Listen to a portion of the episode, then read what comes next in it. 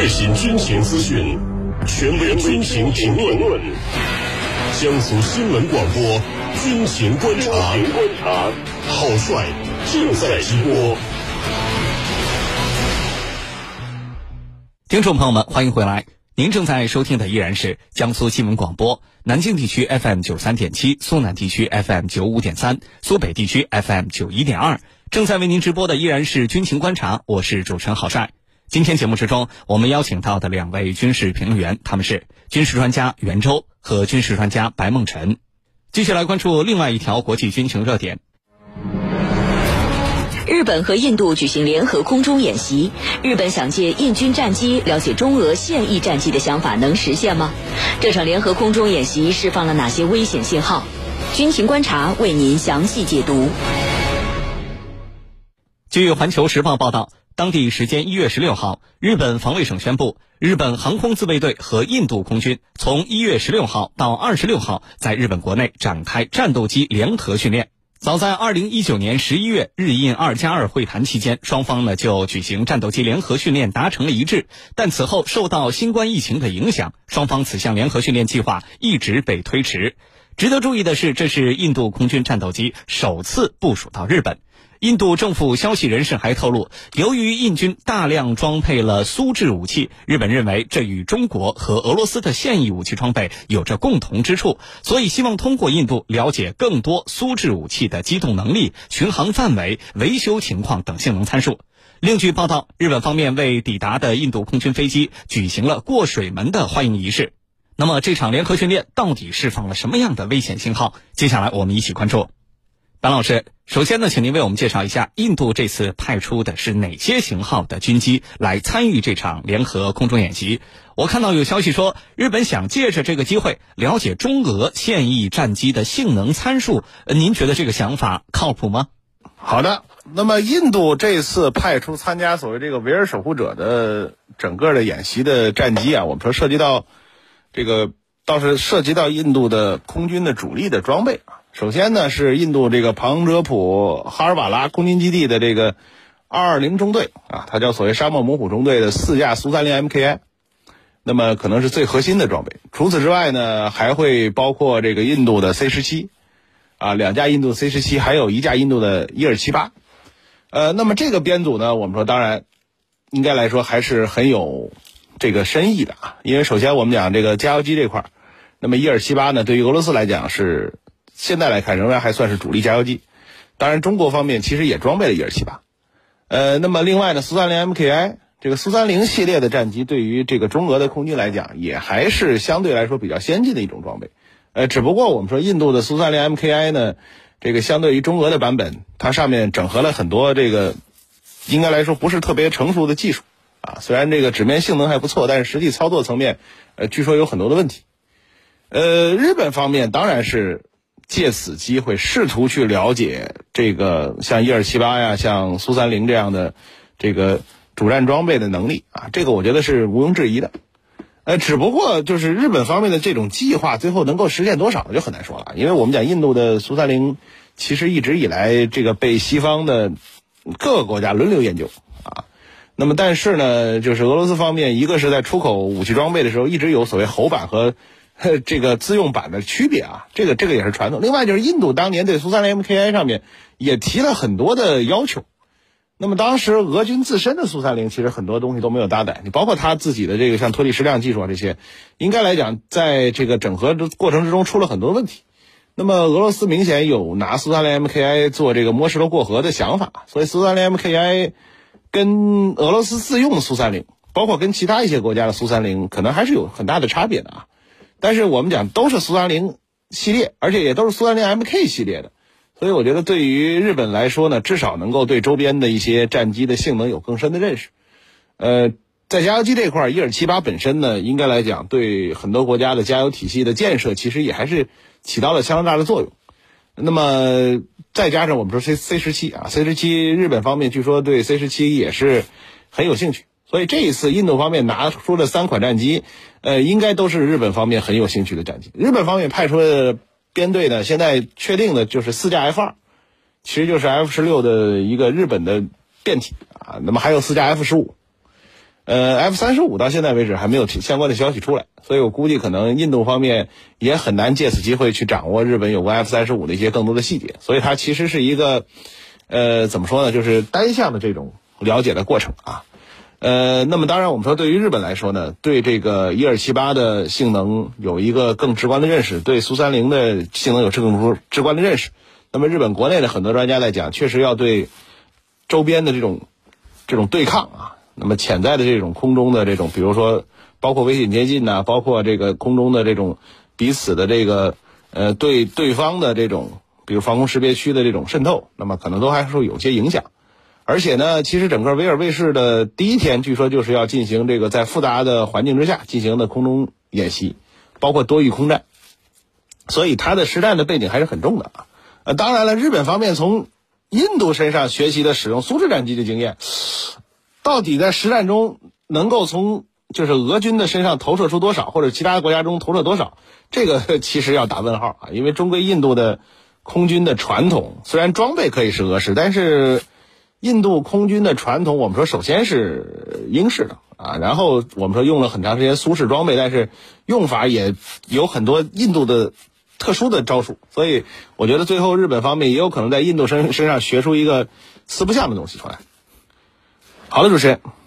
好，谢谢白老师的介绍。可以看出，日本方面还是非常重视这场联合空中演习的。印军的战斗机刚落地，日本就为他们举行了过水门的这样隆重的欢迎仪式。那么，日本为什么要这么隆重的邀请印度空军到自己本土来进行这样的呃联合演习、联合训练呢？请袁教授为我们解答。好的，这次啊，印度空军的战机飞到日本之后，的确很受礼遇。当印度的战机抵达位于日本东京附近的百里空军基地之后，受到了日本方面水门礼的迎接。有两辆消防车分别在飞机的两侧相对喷射水柱，形成水门，这是很高规格的呃礼遇了。那么日本这次如此隆重的邀请印度空军在自己的本土进行联合空中演习，表现的是日本对印度空军到来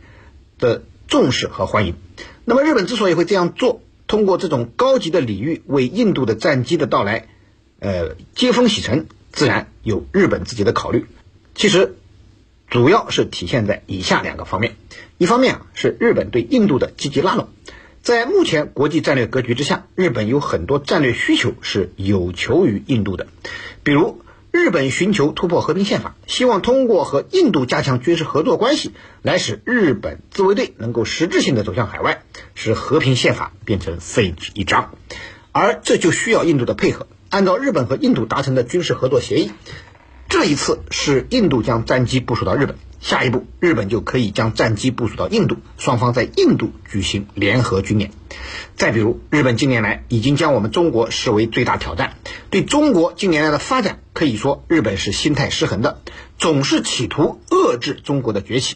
而在这方面，日本也希望得到印度的配合和支持，双方共同形成遏制中国的合力。总之啊。日本不仅希望能够不断加强和印度军事合作交流中实现自己废弃专守防卫、突破和平宪法的总体目标，而且还希望印度能够成为自己对抗和遏制中国崛起的一个帮手。另一方面呢，日本是要用这样高规格的接待来掩饰日本和印度之间这次联合军演存在的瑕疵。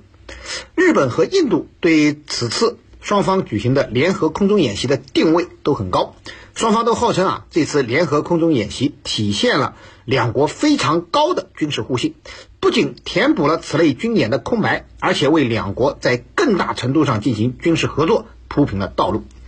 然而，细心的军迷朋友就会发现，这次无论是日本还是印度都没有将自己最先进的战斗机派出来搞空中联合军演。刚才白老师也给大家介绍了印度空军参演的战机，印度从法国进口的阵风战斗机就并不在。参演战机的序列之中，日本同样没有把最先进的 F 三十五拿出来和印度空军搞演练，这实际上表明啊，双方的军事互信还是有待于提高的，并不像双方说的那么好，而是各有保留，不愿意将自己最先进的武器拿给对方看。可见，印度和日本的军事合作不过是各取所需、各怀鬼胎的相互利用而已，双方对此也是你心知肚明的。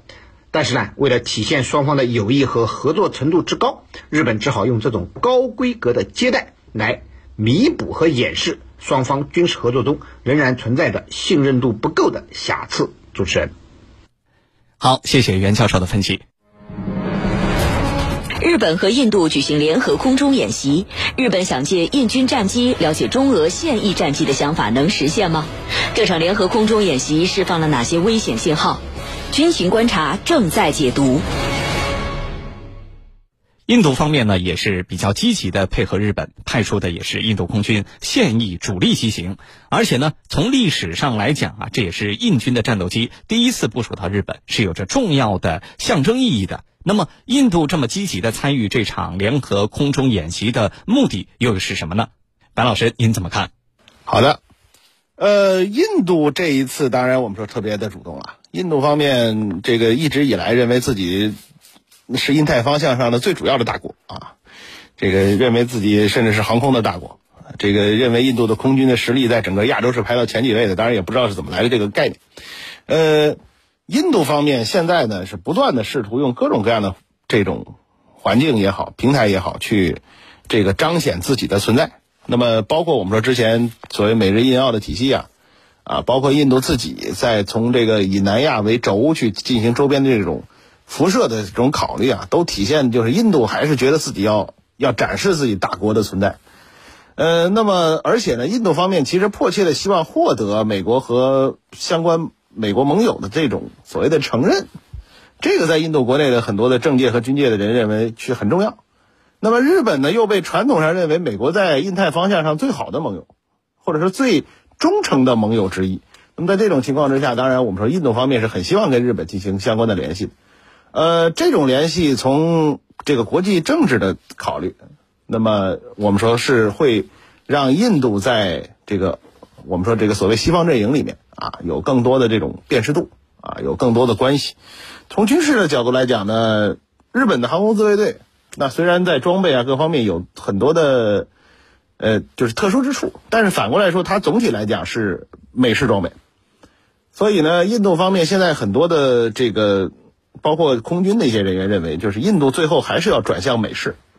就印度自身靠自己能力搞一个印式的可能性，这个大家基本上都知道不太可能。所以，对于印度来讲，那么现在俄式的装备似乎在这个包括相关的一些冲突里面表现不是特别理想，再加上这个要面临很复杂的这种政治上的博弈，所以印度很多人认为自己要还是要转向西方式的装备。那么这样的情况下呢，从日本的身上去了解一些细节，那么包括我们说未来跟日本有些军事技术的交流，这个可能在印度看来还是这个很有必要的啊。那么，而且我们说提前去了解这个。我们讲日本在战后还是基本上是学的美式的这种相关的空中的作战的理念和整个的这种呃相关的这个体系的。那么印度呢有提前的了解，可能对于未来印度装备西式的啊西方战机，可能还是会有一些好处。至少印度看来是如此。呃，那么这个所以相关的演习呢，从一九年开始就计划，但是后续因为各种各样的原因，一直延伸到一直延续到今年。才正式的举行，而且我们说规模呢也没有最初想象中那么大，双方加到一块儿可能也就是不到二十架飞机，但是确实是在印度看来，这个呃第一次的重要性还是很高，而且印度在这个过程之中呢也会经停，比如泰国和菲律宾，那么印度方面呢认为就是这个过程会对未来印度在东南亚在整个印太方向的这种呃力量的投送和这个所谓军事外交合作啊会带来很大的好处。好的，主持人。好，谢谢白老师。军迷时间，军迷时间。我看到有军迷朋友讨论说，日本跟印度这样越走越近，未来呢有没有可能往军事同盟的关系去发展？对此，袁教授您怎么看呢？好的，目前来看呢，日本和印度要成为盟友啊。还是有一段距离的。虽然说这一次日本和印度举办联合空中军演，印度还将军机部署到日本，标志着两国军事合作关系的进一步加强，但这并不代表两国会很快结成军事同盟。首先呢，印度一直自诩为不结盟运动的领导者，在外交上奉行独立自主的外交政策。至少目前我们还没有看到印度要突破不结盟政策的任何迹象，所以印度即使不断加强和日本的军事合作，也不至于到主动要和日本结盟的程度。其次，印度的自主意识比较强，也不甘于沦为他国霸权的工具。印度很清楚，日本之所以和印度走近，加强双方的军事合作关系，其实有一个很重要的原因，就是美国在背后的指使和支持。如果印度和日本结成了军事同盟关系，不仅自己会成为日本突破和平宪法的帮凶，而且还沦为了美国实施印太战略在本地区推行霸权的工具。作为一心想成为南亚乃至世界大国的印度，当然不想受制于人。所以我们看到，尽管美国和日本极尽拉拢之能事，但是印度在积极推进和美日等西方国家的军事合作的同时呢，也保持着和俄罗斯的传统友谊。同时呢。在对华关系上，印度也保持着谨慎的态度，不愿意充当美日反华的炮灰。第三呢，印度在追求自身利益最大化的结果。那么，印度加强和美日的关系，却不和他们结盟，不加入他们的联盟体系，而是在中美日俄之间大搞平衡术，也是为了获取自身利益的最大化，以使得自己在本轮国际地缘战略竞争中赢得先机，助力自己大国梦的实现。这也就决定了和日本结盟并不符合印度的战略利益，而保持这种若即若离的亲密关系，更容易使印度被各方势力所青睐，从而获取自己更多的实惠。当然，印度虽然近期内不会和日本结盟，但是和日本加强军事合作，这已经成为了不争的事实。由于两国军事合作的针对性过于明显，因此对于。本地区的和平与稳定还是会造成一定的负面影响，这也是我们所需要关注和警惕的。主持人，好，谢谢袁教授的分析。那么，随着日本跟印度在军事领域越走越近，双方的互动越来越频繁，亚太地区的局势会因此受到哪些方面的冲击或者影响呢？请潘老师为我们解答。好的，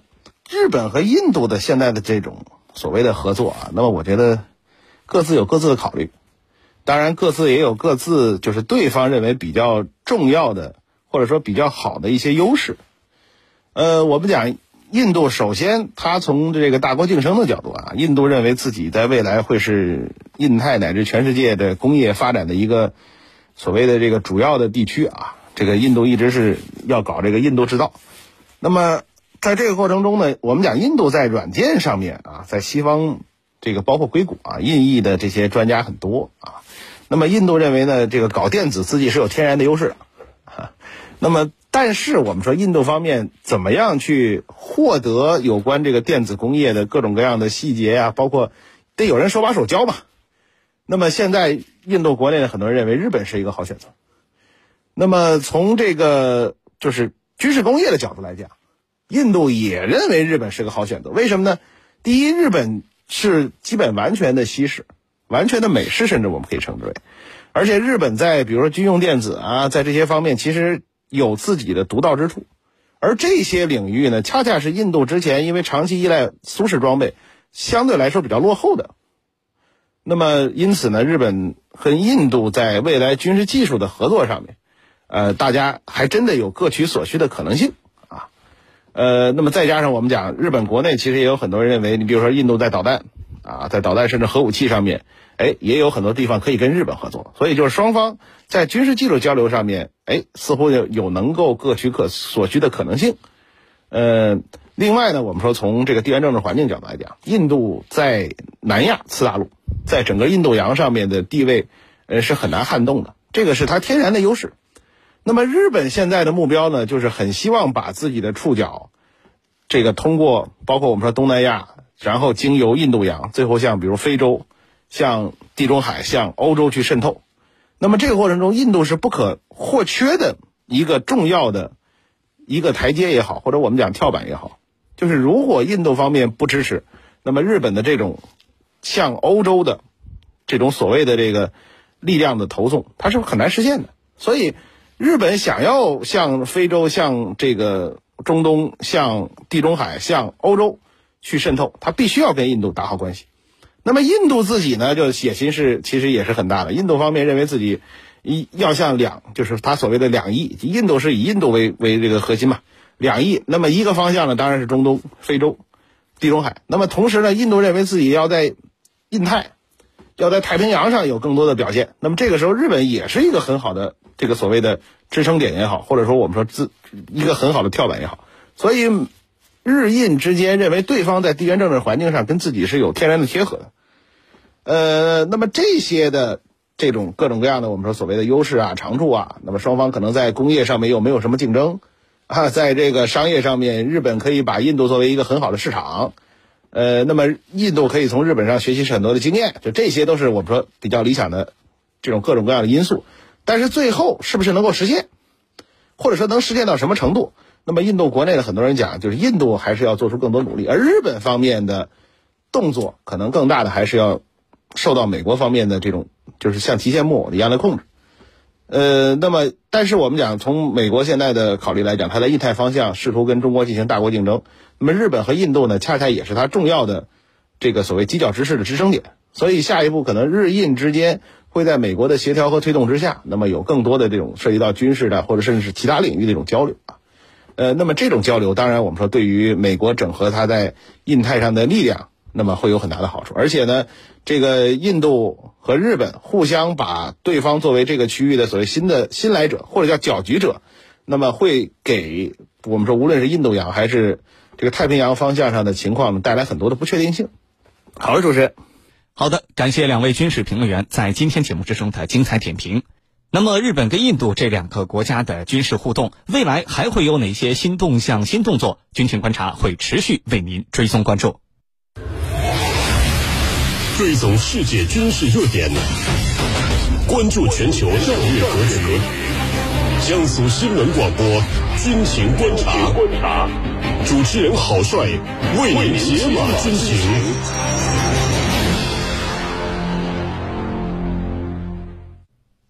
这里是江苏新闻广播军情观察，我是主持人郝帅。接下来我们继续关注一组国内军情快讯。近日，海军航空兵某旅开展复杂气象条件下的飞行对抗训练。来听中国之声录音报道。春节前夕，海南某机场上空云雾缭绕。上午八点，海军航空兵某旅数架歼击机依次滑出机库，急速升空，开展复杂气象条件下的红蓝空中对抗训练。在任务空域，红蓝双方飞行员努力克服能见度低、强气流扰动等不利条件，利用机载雷达搜索对方机位，灵活通过大载荷机动摆脱对手的识别与追踪，并对目标展开模拟攻击。飞行员齐礼：今天的能见度刚刚达到起降条件。这给我们训练，尤其是起降，造成了不少困难，对大家的技术水平也提出了很高的要求。通过此次训练，我们进一步积累了复杂气象条件下的实战经验。首轮空战结束，飞行员们立即回到战术讲评室，查看飞参数据，回放空中态势，全方位复盘细节，仔细查找缺点和不足，研究改进方法措施。复盘结束后，飞行员们再次登上战机，展开下一批次飞行训练。飞行大队长张磊说，在复杂气象条件下开展进攻防御战术和攻防机动综合等训练，有效锤炼了飞行员的全时域作战本领。复杂气象飞行是我们一线作战部队必修课之一，只有具备全天候作战能力，才能是一名合格的战斗员。这次训练安全顺利，进一步激发了全旅官兵练兵备战的军心士气。